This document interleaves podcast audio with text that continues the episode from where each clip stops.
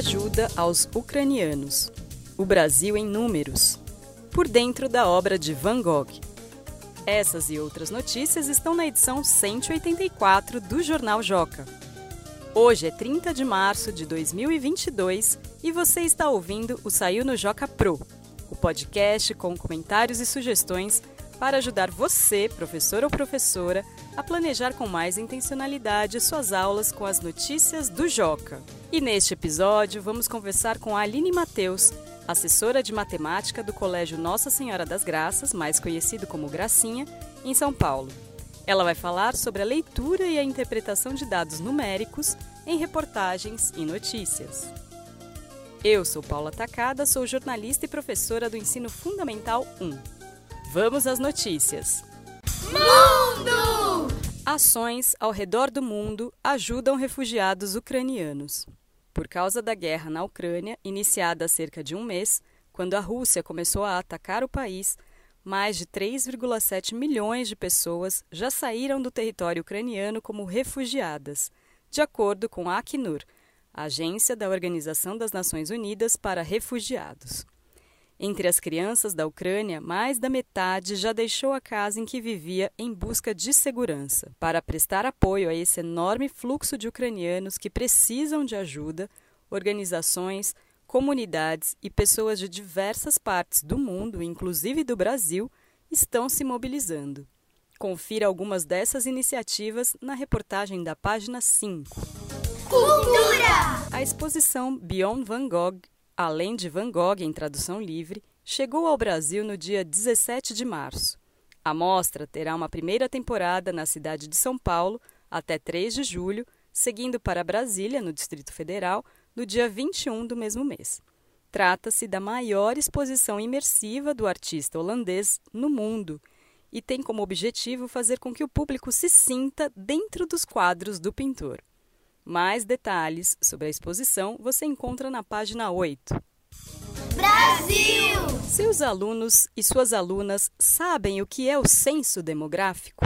Eles e elas sabem como que é feito? Nesta edição, temos uma reportagem na página 3 com informações sobre o teste que o Instituto Brasileiro de Geografia e Estatística, IBGE, realizou para o censo de 2022.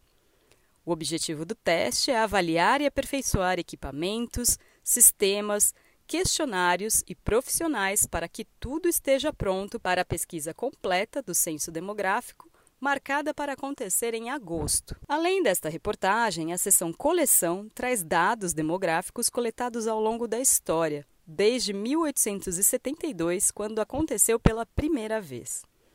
E por falar em dados, estatísticas e gráficos, no episódio desta quinzena, vamos conversar com a Aline Mateus, assessora de matemática do Colégio Nossa Senhora das Graças, mais conhecido como Gracinha, em São Paulo. Muito obrigada, Aline, por ter aceitado o convite para participar do nosso podcast e eu já vou emendar a primeira pergunta. Que habilidades as crianças precisam desenvolver para compreender informações numéricas divulgadas em jornais e revistas? Oi, Paula, tudo bem? Então vamos lá. Olha, para que as crianças compreendam as informações numéricas que aparecem em jornais e em revistas, tem uma série de habilidades que podem ser importantes. Isso porque as informações numéricas que aparecem nesses textos também pode variar muito. Então, por exemplo, eu destacaria é, as porcentagens como linguagem para se referir a uma série de informações numéricas que circulam no nosso dia a dia e que, portanto, muitas vezes são temas abordados em jornais e em revistas. Então, a porcentagem serve para a gente falar do mundo do consumo, a porcentagem serve para a gente falar de quão provável ou improvável é que um determinado candidato seja eleito, a porcentagem serve para a gente poder é, dizer a respeito de como que vem sendo utilizadas as verbas públicas. Tem, tem uma série de informações que circulam no mundo é, que precisam ser expressas dessa maneira. Então, ter a noção do que, que é a porcentagem, o que, que ela significa, é uma coisa que se torna importante para as crianças começarem a entrar é, cada vez mais nesse mundo letrado, né, que também envolve um letramento matemático, não é só o letramento da língua portuguesa.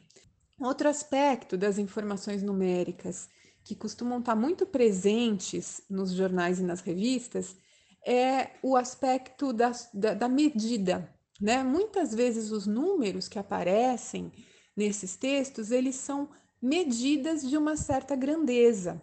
Então, conhecer as medidas e as suas unidades mais usuais é algo importante para que a gente possa compreender esses textos. Então, quando eu leio, por exemplo, que alguma coisa é dada em quilômetros, eu automaticamente entender que eu estou falando de uma distância, de uma distância grande, porque se fosse uma distância pequenininha, se fosse né, um, um, um comprimento pequeno, não estaria em quilômetros, provavelmente estaria em metros né? Compreender que quando a gente está falando de quilograma, a gente está falando de massa e esse tipo de coisa. Então, a, a, os nomes das unidades de medida, eles são frequentemente, assim como suas abreviaturas, utilizados em textos jornalísticos.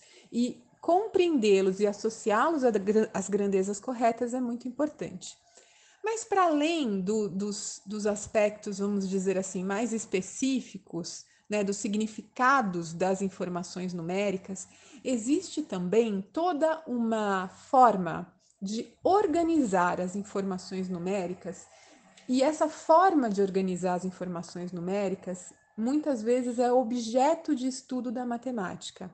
O campo da matemática que estuda isso é a estatística, né? Então, como eu organizo uma grande quantidade de informações numéricas sobre um dado assunto? Eu posso organizar isso por meio de tabelas, eu posso organizar isso por meio de gráficos, sejam informações que estejam expressas em porcentagem ou não, sejam informações que se refiram a grandezas ou não. Então, também é importante para as crianças entenderem os textos jornalísticos que elas se apropriem de gráficos e tabelas, que elas aprendam a ler esse tipo de organização das informações. De que maneira as professoras e os professores podem planejar um trabalho com o objetivo de ensinar essas habilidades? Eu diria para você, Paula, que a primeira coisa é os professores terem bastante clareza né, dessas habilidades que querem desenvolver junto aos estudantes. Né? A BNCC traz tudo isso bastante esmiuçado, né? Então, eu falei de porcentagem, eu falei de grandezas e medidas e eu falei de estatística. Tudo isso está é, tá associado na base nacional a uma série de habilidades que podem ser desdobradas em objetivos específicos para ajudar a colocar bastante intencionalidade nas atividades que são propostas aos estudantes. Né? Agora, o que, que, é bom ter em vista quando a gente faz isso, né? É bom a gente ter em vista que essas atividades elas devem não apenas trabalhar com aspectos procedimentais, por exemplo, como é que se calcula uma porcentagem, não apenas trabalhar com aspectos procedimentais de como é que eu transformo metro em quilômetro e vice-versa, né? Ou não apenas é, eu construo tabelas para um contexto é, bastante específico da sala de aula, mas é importante justamente mobilizar esses textos, né, em que essa linguagem é intensamente utilizada, essa linguagem matemática que fala das porcentagens, das medidas e que organiza muitas vezes essas coisas todas é, por meio da estatística. Então, abordar os textos midiáticos é uma coisa que pode ser muito bem-vinda para que os alunos desenvolvam essas habilidades. Aí eu coloco a aprendizagem matemática neste contexto de aplicação, que é a formação desse leitor de jornal. Para terminar, Aline, qual a importância desse conhecimento para a formação de um leitor de jornal? Olha, Paulo, eu acho que essa, essa habilidade de ler informações matemáticas, informações numéricas que se expressam por linguagens próprias da matemática, né, dominando, portanto, o que, que significa o símbolo da porcentagem, só para fazer menção aos exemplos que eu dei, né, é, dominando os, o, o, a questão das unidades de medida associadas a diferentes grandezas, é, dominando a leitura de gráficos e tabelas dos mais variados tipos. Isso é essencial para a formação de um leitor de jornal, porque mais do que nunca a gente está num mundo em que os dados são utilizados como é, ponto de partida para argumentação e para o convencimento no debate público acerca de uma série de questões. Então, isso é essencial para a formação do leitor. E eu acrescentaria que não só o leitor de jornal, tá? É, eu já vi muitas vezes é, estudantes de graduação ou até de pós-graduação que se intimidam quando, no meio de um texto acadêmico, por exemplo, aparece lá uma tabela. Né? Às vezes as pessoas pulam a tabela e vão direto para o parágrafo posterior, onde o autor de repente faz uma retomada e uma síntese do que, que aqueles dados estavam ali falando. Só que veja como essa leitura feita dessa forma, ela é pouco crítica, porque você não tira suas conclusões você mesmo, né, daquele gráfico, daquela tabela, daquela parte do texto que faz mais uso da matemática. Então, é essencial que os leitores, não só de jornal, mas leitores em geral, né, possam extrair dos textos todas as informações necessárias para que eles próprios cheguem às suas conclusões e possam, com isso, ser críticos né, a respeito do que estão lendo. Muitíssimo obrigada, Aline, por compartilhar seus conhecimentos com a gente. Eu que agradeço o convite para conversar um pouco sobre um assunto tão importante como esse. Esta foi a edição número 53 do Saiu no Joca Pro, o podcast do Joca feito para professores.